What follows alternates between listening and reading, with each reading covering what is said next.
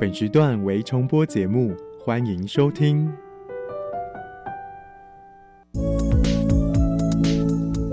各位旅客您好，本班机即将前往幸福科技岛，祝您旅途愉快。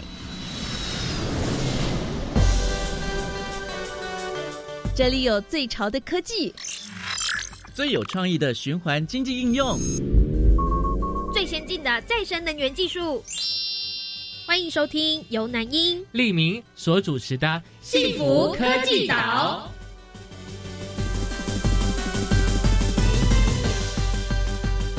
欢迎收听幸福科技岛，大家好，我是李明，大家好，我是南英。今天在我们的主题单元循环实用岛里面，我们谈的是衣服、衣料跟纺织。我们很高兴能够邀请到是纺织产业综合研究所检测及验证部李若华组长。组长你好，啊，大家好，我是李若华。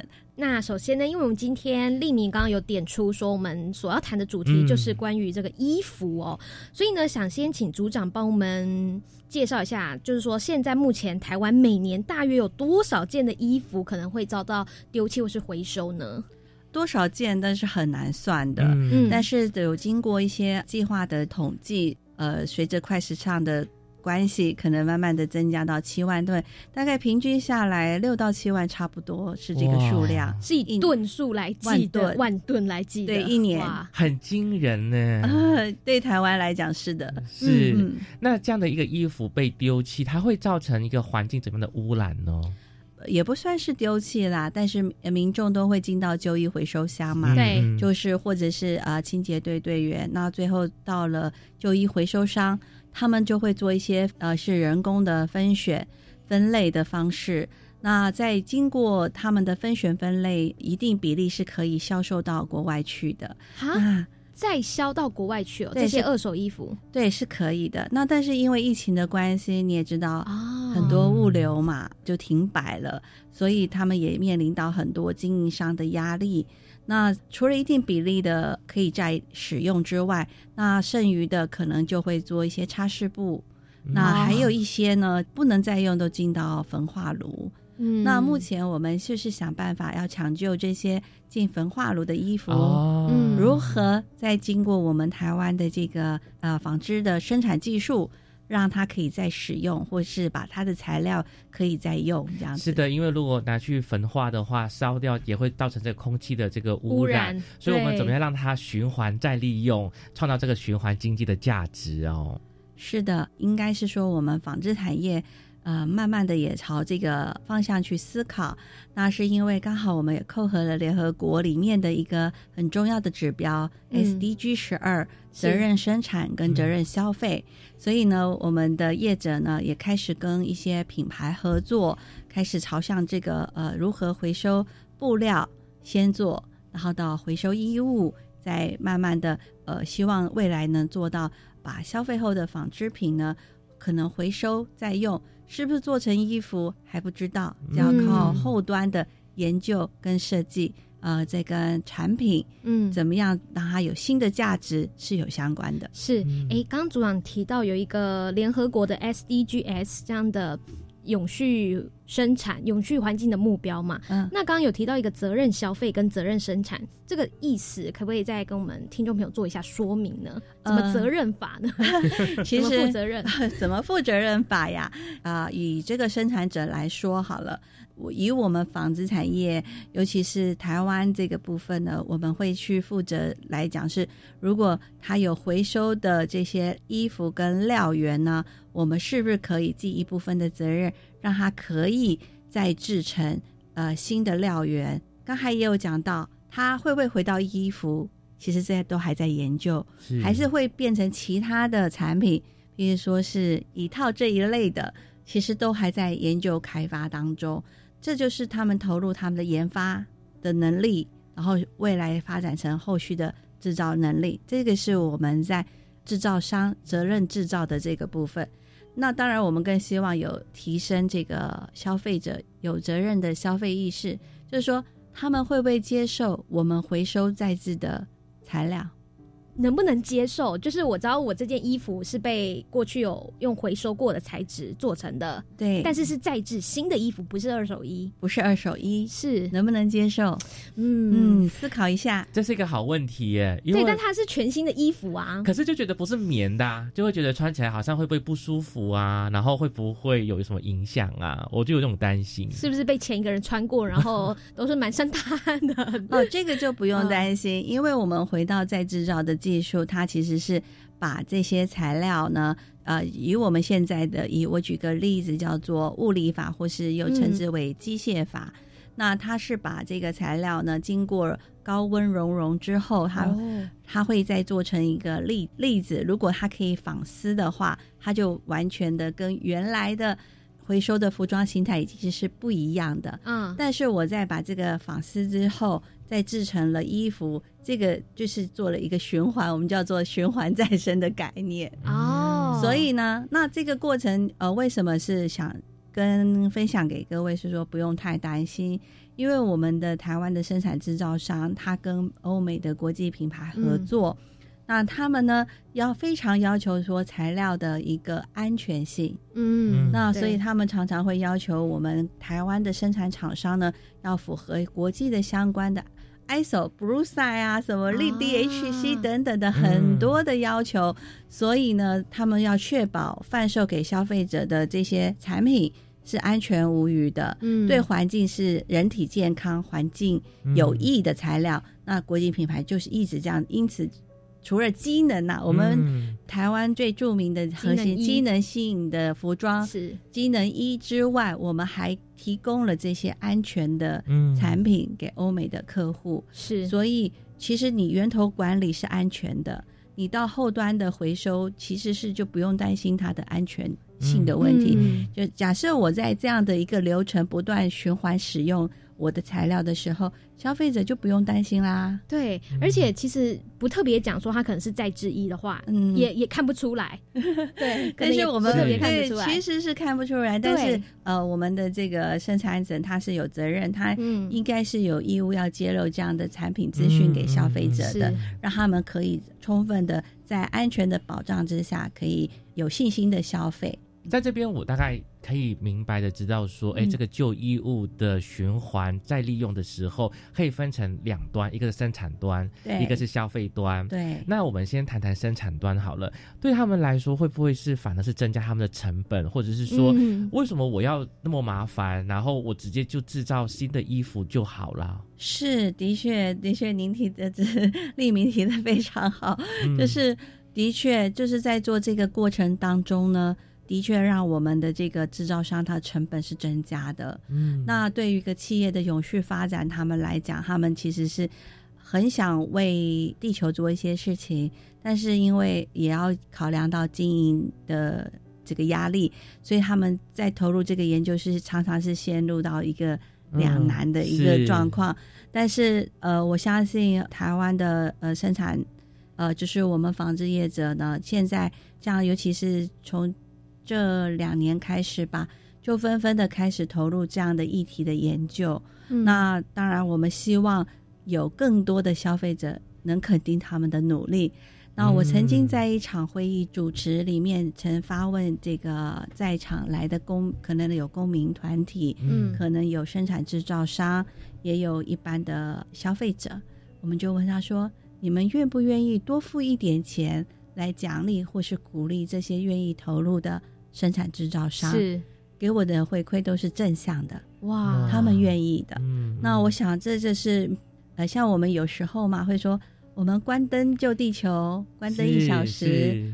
那如果说我们消费者可以有意识的说，哦，那我买这件衣服的时候，我愿意奖励我的这个生生产制造。嗯生产制造商，嗯我愿意多付一点点，呃，这个价格价格。给他们，然后让大家就是一起在这个状态下，把这个对地球好的事情，大家一起做起来，这样子。有这样的一个消费意识哦，不然有时候嗯我看到现在真的越来越多，像一些运动品牌啊，他们可能会就是打一些名目，可能是用什么甘蔗啊做成的鞋子啊，甘蔗做成的衣服，嗯然后看到那个衣服就觉得，哎、价格真的是有一点点不便宜哦。是，对，就会有面临到这样的现象。那消费者如果通常收入的问题啊，或是他认为这个品牌价值等等，会再多思考一点。如果这个价格比较高一点点，它可能材质是比较呃回收再制啊，或是用这些比较自然的资源做成的话，就会犹豫一下。对 对对，南一你说的也就是是正确的，这都是一个嗯这现在发生的事情，是因为的确在做这个再回收、再应用这些很多的技术开发，它的这个负担的成本是嗯高的，对所以也是不得不让这些呃售价是提高很多。我们当然不是鼓励消费者说哦这么高的价格你就去买，我们而是鼓励消费者说你要有意识的买。对你要选择一个，当你在购买这个衣服、服装的时候，你就会思考：哎，那我后端的回收有没有很容易回收？是的。嗯，还有另外一点就是，它的这个材料对我来讲是，我是不是真的需要这件衣服，而不是过度的一直买，然后呃，比如说一直心情丢不好去买衣服，狂血拼。对对对对对。对，所以就可以做到像刚刚组长谈到的 SDGs 当中，不只是生产端，它要有一个责任生产之外，我们消费者也是要有一个责任消费的心态，在你选购每一件物品上面。对，不是只有纺织品，嗯所有你的消费物品，因为曾经也有研究调查，里面有说过，以美国人消费的能力啊，一年啊七个地球都不够他们用。这个这是这是我们听到的调查啦。是，这样的一个举例真的好吓人哦。对，那七个地球，如果每一哎个国家都都是这这样子子，哇哇，那有几个地球？对对对对 对，这个是我们曾经听过的。这个，所以我们应该是说反思回来，我们怎么当一个有意识的消费者。是是一个很重要的事情。其实，在访谈之前，我也分享到了，就是说，制造商很努力的想要在做这样的回收。我们也有一个回收端，我们的回收端大部分来自旧衣回收商，嗯也有我们的清洁队队员，可能嗯也是来自品牌，但是他们回收来的这个经过分类后可以用的，当然是刚才也讲过了，到国外去。那还有不能用的，我们有没有嗯办法再回到制造端？嗯这个就是点跟点的连接，我们还在努力当中。是的，我们就非常的感谢组长告诉了我们，有意识的消费是很重要的，就是不要冲动型消费，而且呢，就是哪一些衣物可以回收，哪些衣物不能回收。诶，我们待会也可以呢再请教我们组长。我们先休息一下，待会再回到主题单元。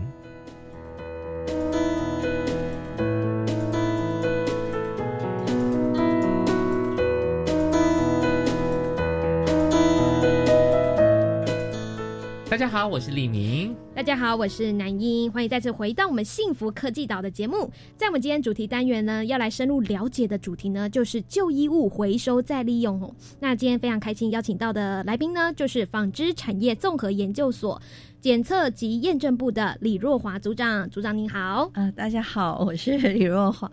那组长，我们在上一个单元就是提到了这个衣服回收，呃，因为有这个责任，我们希望可以让地球更好嘛，所以谈这个循环经济。诶，可是哪一些衣服是可以回收，哪一些衣服是不可以回收的？那可以请组长来做一个分享吗？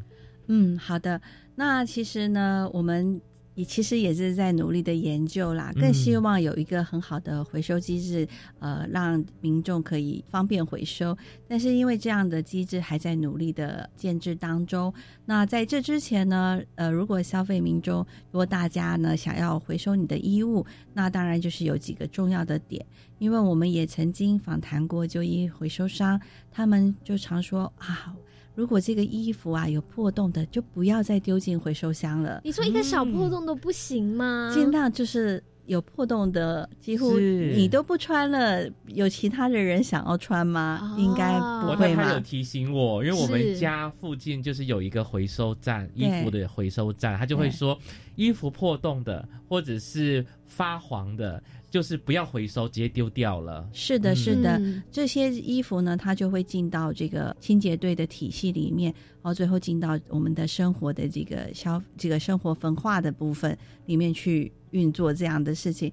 那所以呢，基本上只要是有破洞的，刚才立明讲的很好，脏污的，嗯。然后甚至可能有一些不堪使用，我们就称之为不堪使用的，嗯。就不要再进到旧衣回收体系，这样会造成它的这个可以再用的衣服的比例是会下降的。嗯。那反而废弃的又在旧衣回收上面对又在废弃，他们又要再另外做做处处理了啊对要花时成间，对对对对花时对成本，所以嗯。这个就可能是呃消费民众一般的可以帮在进旧衣回收箱的一个做法。嗯，那平常呢，也有一些衣服，呃，因为常常我们制造业者，这就来讲，我们制造业者，制造业者说衣服很难回收啊，因为衣服上面有拉链、对，有纽扣，有纽扣、有小装饰 小小装饰，这个呢，其实我们就在思考，那如果说呃你的衣服，如果未来我们的这个回收机制建制好的话，当然一方面我们可以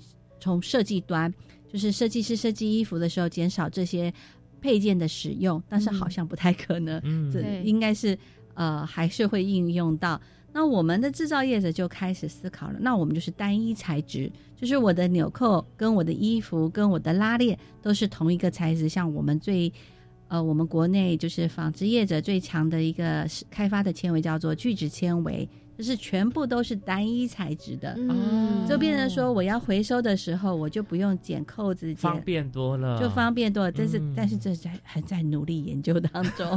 还要努力，对对对对，那如果说，那万一真的没办法，还是有这个纽扣啊或者什么的，那如果我们的后端的接收的回收体系接好的话，那我们是有想要请消费者做一件事，就是这我是指不是进旧衣回收箱的哦，嗯嗯嗯嗯就是进旧衣回收箱，它是一个完整的衣物，嗯。它还是可以再使用的。我们进旧衣回收箱，那万一未来不是进旧衣回收箱，要进到资源化体系，假设我们举例叫资源化体系的这个衣服呢，如果有金属纽扣、金属配件，消费者是不是可以自行的先去除？哦，这个也是一种做法，嗯但是它可能都是在我们未来的嗯。开发当中，这个思考的设计范围、系统设计的一个范围。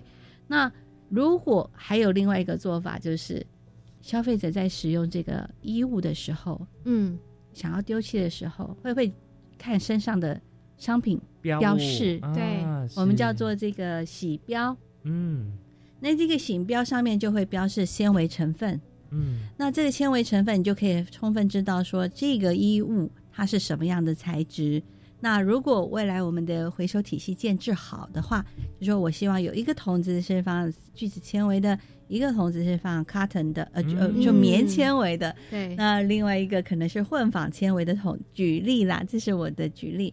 那消费者是不是可以有意识的去做这样的分类，哎、对就像我们是现在在回收，可能就是有保特瓶、好铁铝罐，然后纸类，对，我们的回收是这样做。那有没有可能是衣服的回收方式也是要变成每一项没类都分好？细分。对。对，我觉得现在的纸类的细分其实是做的蛮好的，比如说对，比如说大家都知道说订书针要先把它拿开，对。好好棒的嗯。举，例，然后呢也会把单色纸跟彩色纸分开，对对对真的会对，哎、你做到那么细做的好分的。细哦，会啊 不然我老婆会念我哎。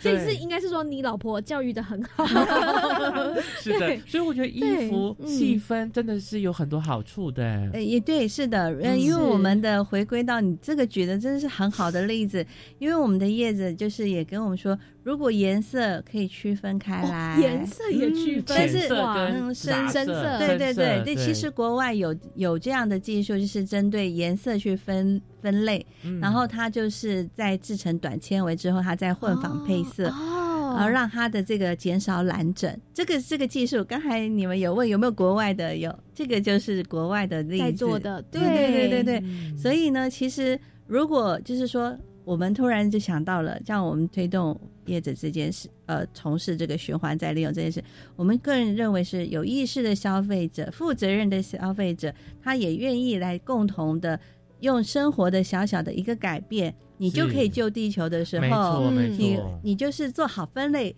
啊、嗯可以那让我们的到了这个回收体系的时候，它可以容易去区分，然后很区分完毕了，该去聚酯纤维的制造商的就去聚酯纤维，该去棉纤维的制造商就去棉纤维的制造商里面去做制造，那它在整个体系就很容易循环起来，真的这方便很多。对，这个还是一个很好的这个愿景跟想象。对啊，因为现在我们一般看到那个旧衣回收箱都是一个很大的箱子在那边嘛，那嗯民众就是也真的搞不清楚这个衣服的材质是什么，反正就是哎、觉得好像可以丢进去，要换季了就哎、都丢进去，不会再穿的衣服。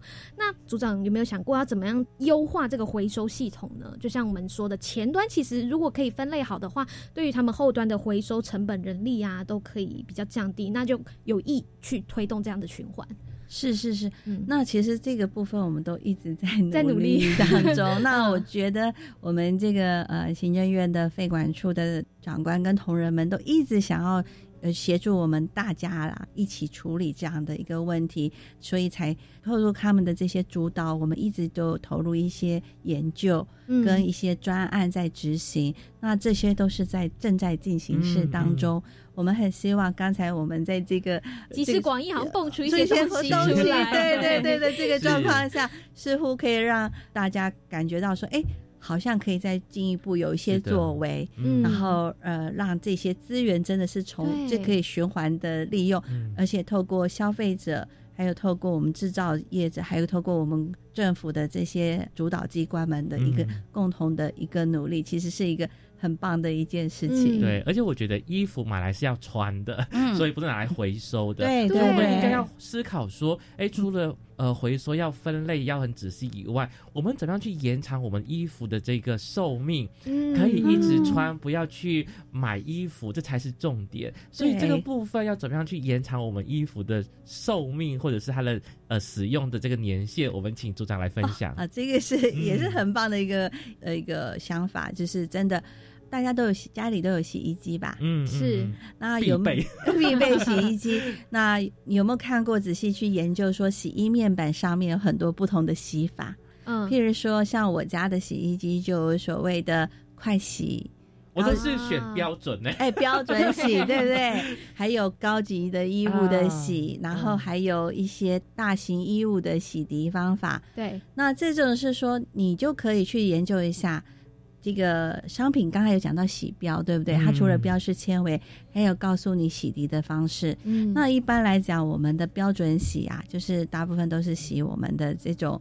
这太专业了，标准洗大概就是平常我们的比较耐用型的，就是不是耐用怎么讲？哎呀，突然不知道怎么跟你们阐述这些事情常。用的这些常用的衣衣服，嗯对，大概就是标准洗。嗯那但是如果是一些针织衣服，有人说啊，那什么是针织衣服呢？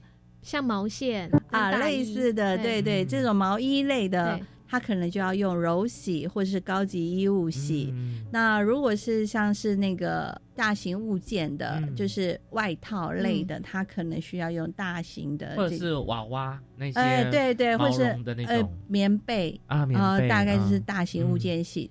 机器的设计就是你大嘛，它就马力就会比较强那你如果是把你的针织的衣服拿去用那个洗，很容易被洗坏就。洗一下就坏掉了，对对。那所以呢，在我们做这个延长这个衣服的使用寿命的这个洗涤方法呢，我们就会去参着洗标。嗯嗯你的洗标上面标示怎么洗，你就尽量以那个方式来洗涤，就延长了产品寿命、衣服的寿命。嗯那同时也避免了一件事情发生，就是现在他大家常常在谈的微纤维的议题，嗯，就是呃会被释放到海洋去。是哦那如果你是用正确的洗涤方式，我的纤维比较不容易受损，它产生的微纤相对的就会少很多。哦哇，所以其实呢，洗衣服也是一门大学问。问对对对对 因为，常常那个衣服里面的洗标，我们都是会忽略，会觉得它很刺痒，我只会它剪掉。对，没错，我只会看它呃能不能够烘而已。哎哦对是是是对是对但很容易在洗这一块就是会被忽略，掉都。是按对对标准。那怎么样洗的正确，就有机会呢，可以让这衣服寿命比较延长之外之外，还有微纤维这样的东西，降低就会比较不容易易释放出出来。对对然后再对对，释放到海洋当中，这对是一个很重要的提醒。所以这个是一个消费者可以自己做到的事情，他不用靠很高深的技术。是，那我们就可以在生活当中做到环保。这一段呢，我们的访谈呢，就是特别在消费者端怎么样去做好责任消费这一块，跟怎么样在生活当中做到呃，就是我们提供了一些洗衣服的小技巧，在这一段的访谈当中，那就再次感谢李若华组长的分享。还有更多精彩内容呢，我们就待会再继续回到幸福科技岛的节目现场。Hello，我是校华，每个礼拜一到礼拜五的凌晨零点到一点，在空中陪你重新归零，透过专业故事、性格、音乐，跟你每周来一趟全人的健康之旅，让我们的生命可以活得更加精彩。所以记得每周一到周五凌晨零点到一点，收听教育广播电台 FM 一零一点七的《重新归零》，让我们准时在空中相遇哦。这篇文章写得很棒，引用到毕业论文好吗？依据学位授予法，论文作品成就证明或是书面报告、技术报告或专业实务报告等，如果有造假、变造、抄袭、由他人代写或其他舞弊情事，学位应予撤销。所以呀、在引用时要特别注意。记得老师说，写论文要整合成自己的文字，并且要注明出处。对，自律自重。以上广告是由教育部提供。哎，啊，你知道最近民法有重大修正吗？是什么啊？从一百一十二年一月一号起，满十八岁就是成年人喽。而且无论男生女生都要满十八岁才可以结婚。那之后我满十八岁，签契约、租房子都可以自己处理了耶。不过，成年人也要为自己的行为负完全责任，做任何决定之前一定要多加思考哦。以上广告由法务部提供。Java Java, Amapolat, Jakun Kemasikatsidas, di Jakurabu, Gulele。大家好，我是来自台东的胡代明，这里是教育电台。那罗哇那咿呀那呀哦哎呀，那是你呀鲁玛的呀恩哦，朋友们就爱教育电台。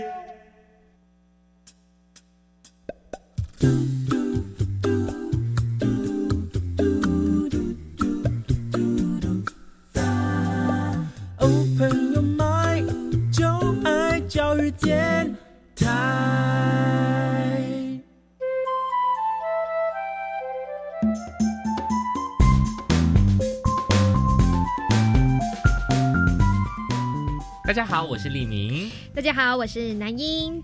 在我们今天幸福科技岛的节目当中呢，非常开心邀请到的来宾呢，就是纺织产业综合研究所检测及验证部的李若华组长，来为我们分享旧衣物回收再利用的相关主题哦。欢迎组长。大家好，我是李若华。那组长在我们的主题单元哦，就跟我们讲过了这个回收衣物，呃，要懂得去分类，这很重要的，而且最好就是能够做到细分。嗯另外就是说，衣服是拿来穿的，我们要去延长它的这个寿命，就是要看它的洗标，嗯好好的去把衣服去整理，这样子的话，我们衣服才能穿得更久哦。那那我们就请组长来简略介绍单位的性质。嗯，好，呃，我们的纺织所呢，呃，或者说是纺中所都可以的。我们主要是这个财团法人，嗯那我们法人的这个部分呢，都会协助我们的呃纺织业者去做他们的这个纺织技术的升级。那我们从事大部分都是一些研究跟开发。那我在我们所内呢，员工大概人呃研究人员的数目大概有四百多人。这么多人，对对对，是台湾在研究纺织相关的这个问题啊，材质的一个很主要的主力单位。哎，啊、是的，是的，是的，没错。那像我们大概就是有原料部，也有产品部，然后还有制成部，还有这个呃，我们检验部，我们就简称检验部。当然，我们还有这个产服部。那采服部的重点是在做这些纺织的知识的传递。嗯那我们还有个云林分部，那他们也是在做呃相关的这个中南部的这个纺织业者的呃研究开发的一些辅导。嗯那主要有这些部门，那这些部门呢都在呃我们纺织产业扮演很重要的角色。嗯对那我相信在未来推动循环经济的这些议题或是资源循环的部分，他们也都扮演很重要的一个研究跟辅导的一个工作，这样子担任这些工作。嗯，对，你们大概会着重的面向就是生产比较技术型的开发吗？对，大概都是以制造我们产业上中下游，从这个原料到纺纱织造，甚至染整、后加工等等的这些技术呢，我们大概都会有不同的部门功能去做分担、跟研究、跟开发。哦，我们还有一些基盘式的同仁呢，他们更对于一些这个呃纺织创新技术的先导型的研究，嗯他们就是充分投入在这个方面的。哇，所以组长也听起来好忙哦，同仁们很忙。是是。是。那就你们的呃检验部来说好了，那在这个循环经济的旧衣物这边，你们大概会做哪一些工作呢？对，因为这其实其实这个循环经济里面呢、在政府政策里面是很重要的一个呃市政的一个重要的项目嘛。嗯那其实我们也有看到他们的一些呃市政的一个方向，譬如说鼓励业者从事二次料的这一些生产，嗯呃，鼓励他们投入生产。那我们现在就很积极在在做这件事情。那生产之后，我们还要做什么事情呢？就是二次料的市场管理。那就是嗯刚才有讲到说，哎、民众可不可以接受这样的二次料的这个，就是我们所谓再生啊、循环再利用的这些材料的开发出来的衣物？那如果我能去确保它所有的制造流程，还有它的生产跟它的来源都是可以信赖的，嗯那这件工作该谁做呢？那就是我目前正在努力推动的一个部分。那我们运用了国际的标准，然后去做这个生产制造的产品的这些原料转换之间的查验嗯跟嗯查核，那是我们目前很主力的工作之一。所以查核通过会有一些专门的一个 logo 一个标章吗？那应该是说会发证书，啊嗯对对，那也就是说，厂商供应链之间上中下游，它在这样的材料转换的过程中，我们都可以去溯源、追溯它，这样子。嗯对，这是努力的。哇，很谢谢你帮消费者把关呢，所以消费者看到这个证书，表示说这衣物都是经过检验合格的。应应该是说它的品质跟它的嗯来源是都有被确认过的。是，不过我们消费者应该不太容易看到证书吧？啊，对对如果在对。大卖场，是。对，应该不太会知道哇，这个证书来源是什么所以这件衣服是怎么样？所以我们也在目前也在努力开嗯。发一个机制或是一个系统，嗯。那希望能把一些资讯可以揭露给嗯。消费者。那这个是需要一个全面性的系统性思维，它不是单点投入，所以它必须再给我们一些些时间吧。嗯毕竟这是一个很庞大的，我们呃每天都要穿衣服嘛。那不管是快时尚或是在衣服产业当中，都是有呃很多的贩售点呐、所以这其实是一个很大的产业链呐、是，那我们也希望是说，当民众都能接受这些啊、再生、循环再利用的物料、衣物的使用的时候呢，这些机制其实就可以慢慢退场了，因为已经是大家众所皆知的。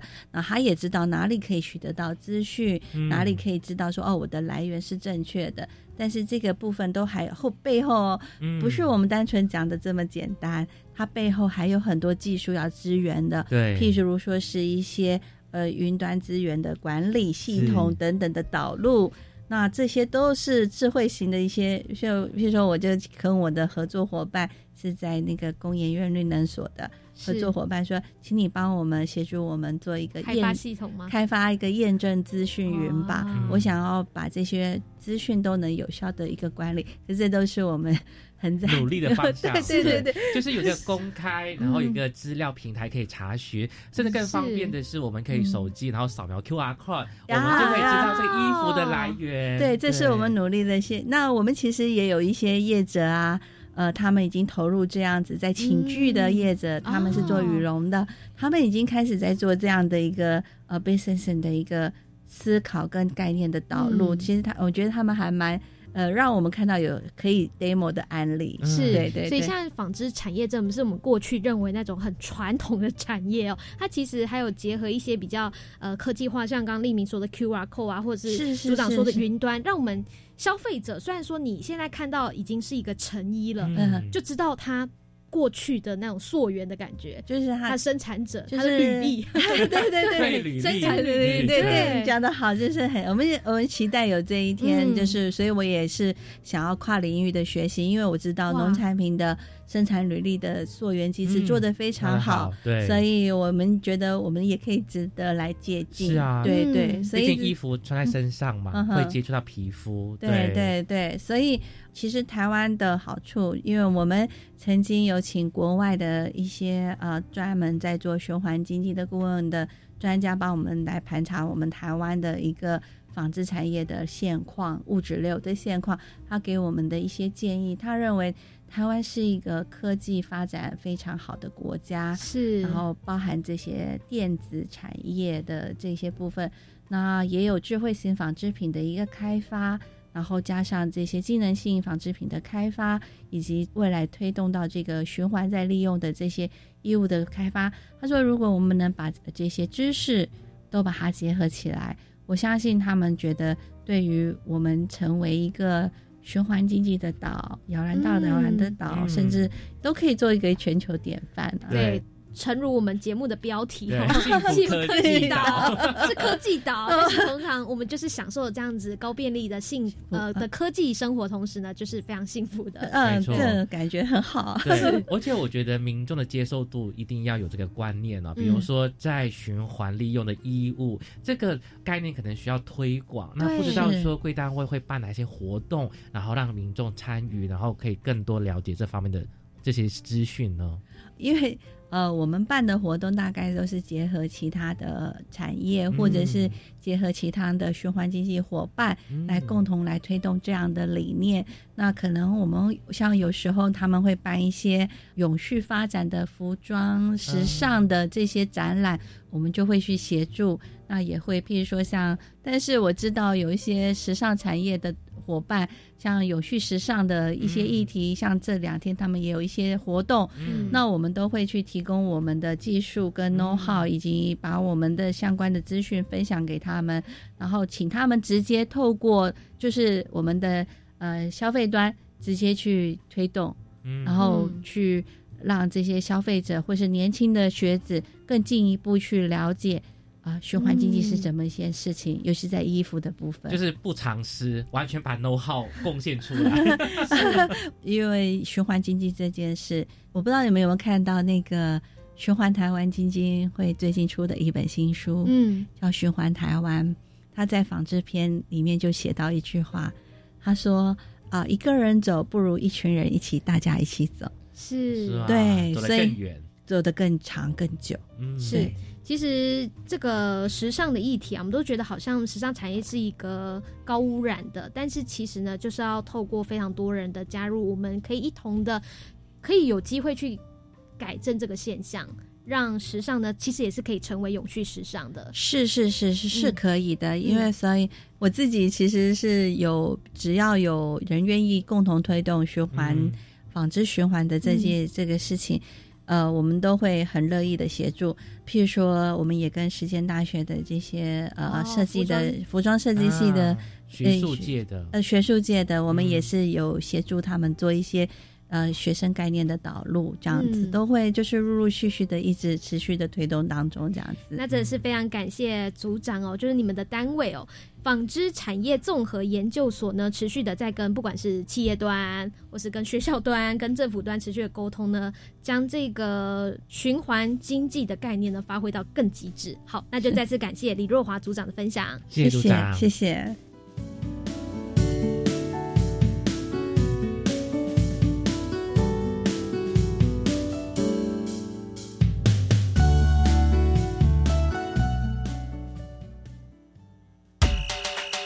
请你跟我这样做，我会跟你这样做。欢迎加入循环示范岛。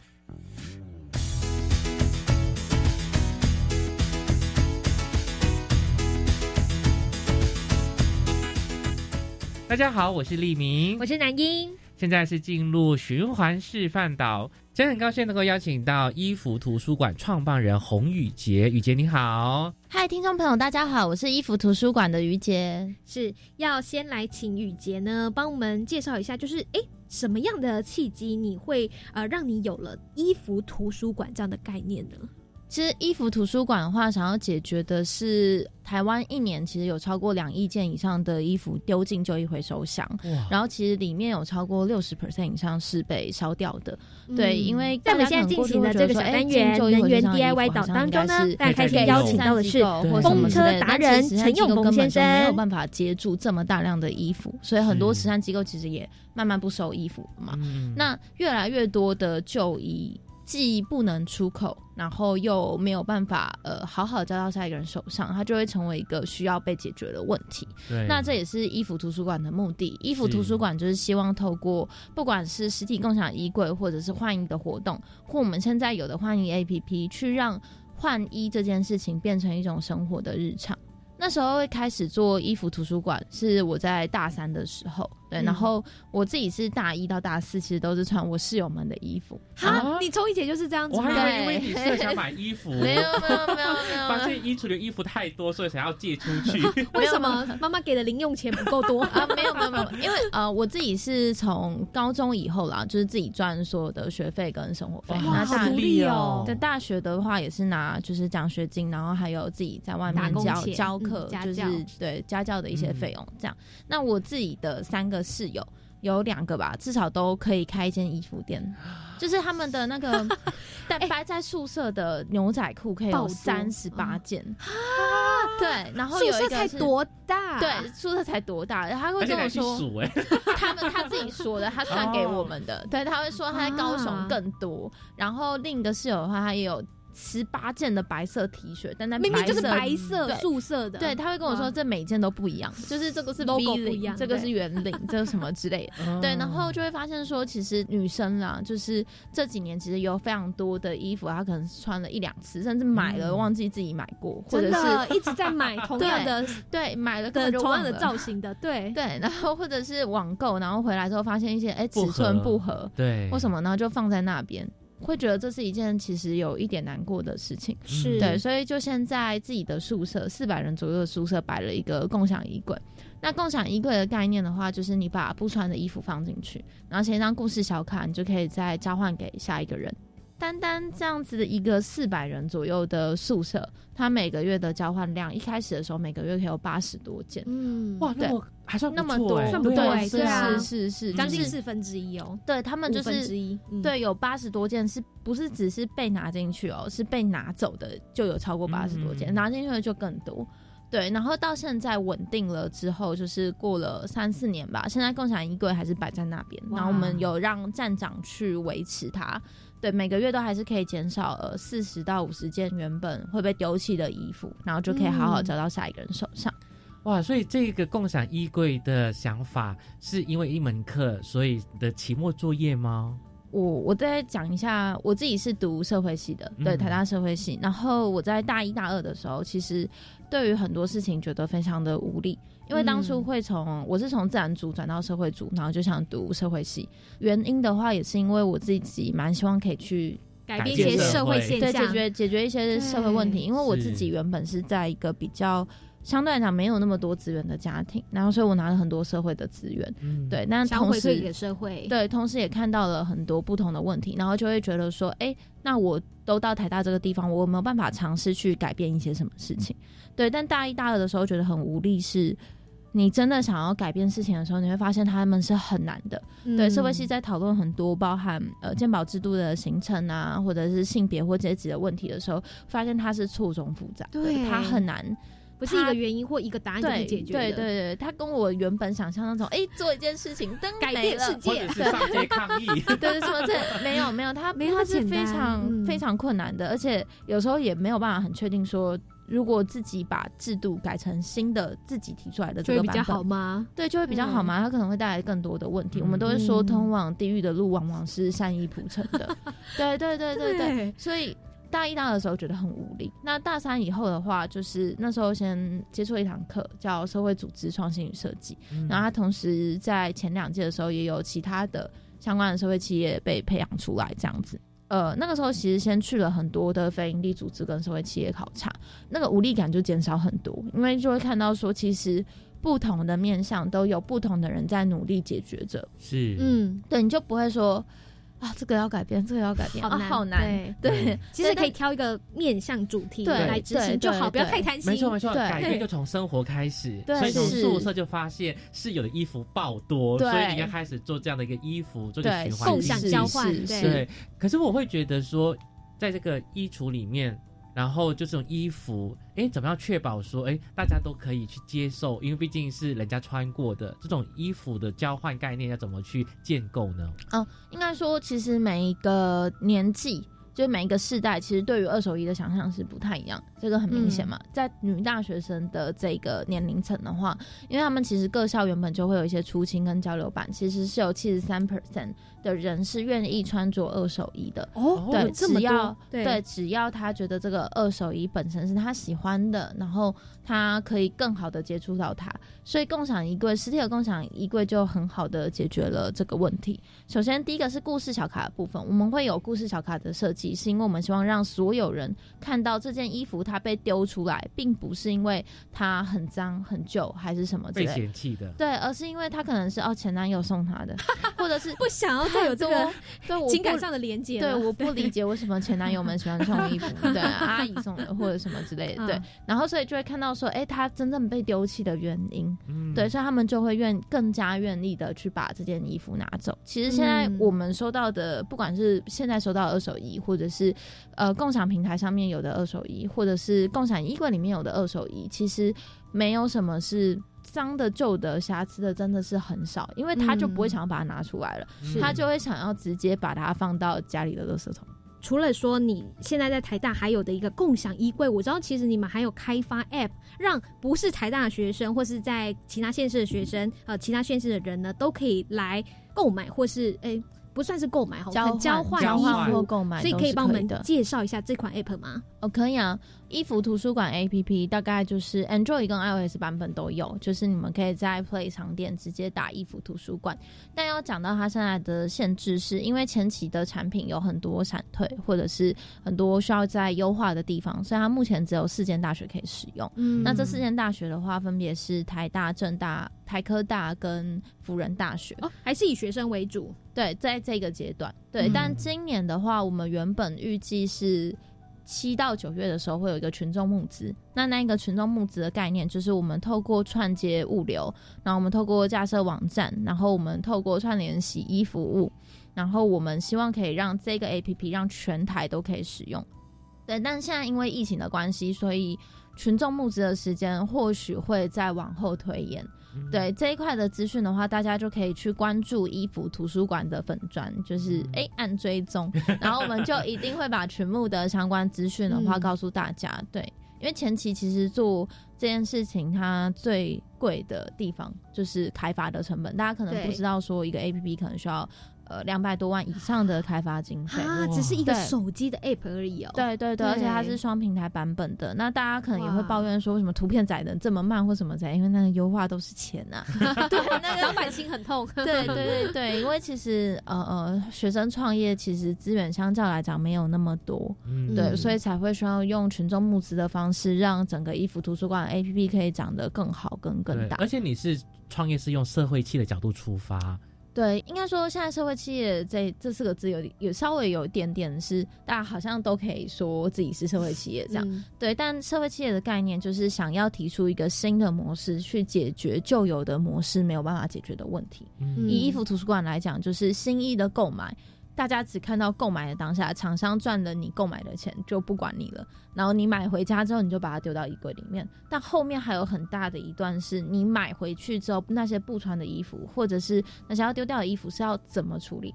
怎么样区分成呃还很好的，然后可以换给下一个人，嗯，不好的我们就自己把它处理掉。这样子的交换机制长期是需要被建立起来的。对，这也是衣服图书馆很努力想要达成的一个目标。这样子，那如果有机会把这款 App 扩散到全台，目前是只有台大、政大、台科大跟辅仁大学学生可以使用嘛？对。所以基本上，我如果是想要把这件衣服跟大家做共享的话，我就是只要按照上面拍照片，对，一就些上传，然后对呃，我们每件衣服都会有三张以上的照片，然后同时会填详细的衣服资讯，就包含说，如果你填入更详细的什么袖长啊、胸围啊这种比较嗯。详细的资讯的话，我们就会奖励代币给你。哦，对对对对对对对对对，才鼓励大家可以把自己在衣柜当中比较少穿的衣服可以捐出来是，对，它也不是，对，它也不是捐的概念，它就是你换掉，你把那件衣服嗯。换掉，你就可以拿到代币，代币就可以再去换别人的衣服。哦。对，所以你有不穿的衣服，你就可以免费换到别人好几千件在衣服图书馆里，千件好几千啊。件在衣服图书馆里面的衣服，你就可以挑。对，但它还需要很多的努力，才可以建构的更是一个适合大家使用的 APP。对，它现在还有很多需要优化的地方。嗯那我也知道我们的呃粉丝一直很长期在等待我们优化完它，但就是每个 步骤都是钱，对，所以我们可能会需要对外召集一些经费，对嗯然后才有办法，对，才有办法继续开发下去。对，我觉得这个嗯精神理念很好啊，就是零浪费嘛，就是说对我们衣服衣柜里面有一些衣服的话嗯是可以拿出来交换，而且用故事行销，用故事说衣服更有这个说服力哦，这个是一个很棒的一个 idea 哦。是，嗯所以呢，如果说在循环经济当中，我们谈到一个很重要的概念是希望衣服不浪费嘛。那也就你自己在这个领域有一段时间了，你自己会觉得说，我们一般民众可以怎么样来做呢？可以给一些建议或提示吗？审慎购买 是，不要冲动型消费，因为有觉得压力很大或者心情不好，我买个我可以，衣服就我可以很开心理解，我可以理解。那也是也是因为这样子，所以衣服图书馆走的路径会比较像是，我就让你买，但你都买我们平台上的，那是别人已经买过的，那你就你就不会再制造出新的浪费。什么叫新的浪费呢？举例来说好了，一件一公斤的棉花，它需要两万公升的水。嗯，聚酯纤维就更不用说，它就是石化产业的原料。那现在最被大家推崇的东西是什么？最被推崇的是再生纤维，像是一些宝特瓶纱制成的衣服啊、嗯等等。但那真的很贵，对，价格就是跟对价格价格就是下不来。原因的话是，就像是为什么我们大家看二手也会比较贵，因为它其实里面有很多整理，然后修缮或什么之类的这些东西的成本。宝特瓶纱也一样。你要有，你中间有非常大量的处理成本，你有十十个左右的步骤吧，那就会导致说这种的衣服制成的成本一定是其他衣服的十二倍以上。大家可能会觉得说，嗯哎、宝特瓶这么便宜的东西，为什么还要这么贵？对就是因为它在回收、在分解的过程，其实耗耗用了大量的成本，对，所以才会变成说它是一个单价比较高的衣服。那我也不觉得说大家一定要买单价比较高的衣服，包含什么有机棉啊，嗯或者是保特瓶纱，才可以支持环保。如果不想要买，那就审慎购买；如果嗯想要买，那或许衣服图书馆可以是你的一个选择。嗯在我们做的更好之后，我绝对不会要求大家，呃，我们现在还还不够好，然后就来使用我们的产品。但在我们做的够好之后，可不可以在考虑新衣之前，先考虑换别人的衣服，或先考虑买别人的衣服？可不可以嗯在自己买了很多衣服之后，先想着好好的处理它，而不是最方便的全部都丢到垃圾桶？嗯对我们怎么方便都不会比丢到垃圾桶方便。是对，但就是需要大家一起重视这个价值跟努力，这样子。嗯，那走到现在，其实衣服图书馆成立多久时间呢、嗯，大概是三年，公司真的成立是一年左右。对，其实还是一个蛮新的企业品牌。对对对，是还在还在努力的阶段。那接下来你们对于这个可能现在快时尚嘛，就是呃衣服出的很快，出的很多，大家有很多选择，但是往往就会、呃、演变成一种浪费的局面。那你们怎么可以从衣服图书馆来出发，然后有一些新的规划嘛？除了刚刚有提到的募资这一部分的想法之外，那另外还有什么呢？啊，我们其实蛮希望说，除了女装的部分，长期也可以发展到童装。哎，为什么反而不是男装，是童装小朋友的衣服？对，因为童装它其实本身是一个汰换率很高，而且台湾社会就有其实有穿别人童装的习惯，都延续着大哥是。然后美眉，而且有个传说，穿别人小孩的衣服，小孩比较不会哭，对，对，比较好养，对，比较好养，对，因为它其实是有被洗过，就不会像新一样刺嘛，或什么之类的，就是有一些可能科学根据的，是，对，然后再加上现在是小家庭，所以有些其实没有那么多有亲戚或什么之类的可以送，对。但小孩三个月可能就要换一套，你可能买了长很快，对，你买了你可能都还没有给他穿到，然后对，就又长大了，然后就就哎下一套这样子，对，所以其实呃在童装的部分也是我们会蛮想要积极开发，可以让它被循环进来这样，对，然后另外的话也是希望让代币可以换到其他更多社会企业品牌的商品，这件事情的话也是我们在努力的积极接洽，然后并且努力新增的，嗯嗯，对，这条路呢就是还有很长远的规划要走。那就请衣服图书馆继续努力喽，加油！好，感谢我们创办人雨杰的分享，谢谢，拜拜。好，节目就快到了尾声了，那记得下周日十一点零五分准时收听我们的幸福科技岛，再见，拜拜。